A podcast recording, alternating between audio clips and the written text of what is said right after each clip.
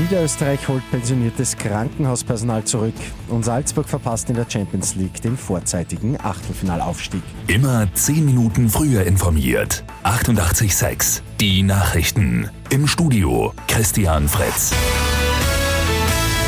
In Niederösterreich wird derzeit pensioniertes Krankenhauspersonal rekrutiert. Ehemalige Ärztinnen und auch Pflegekräfte werden gefragt, ob sie wieder arbeiten würden.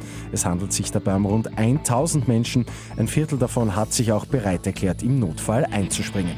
Die ehemaligen MitarbeiterInnen sollen vorrangig an jenem Standort eingesetzt werden, an dem sie zuletzt gearbeitet haben.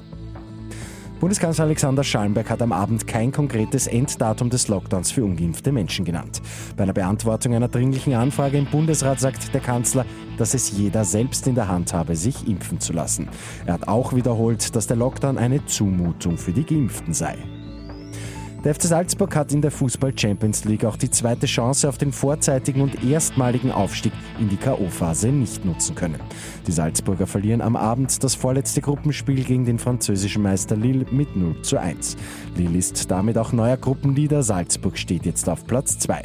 Ein Unentschieden im letzten Spiel in zwei Wochen gegen Sevilla würde für das Achtelfinale aber reichen.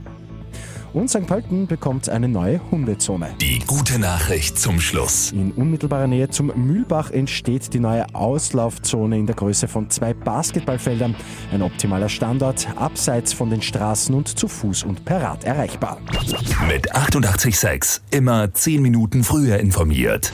Weitere Infos jetzt auf Radio 886 AT.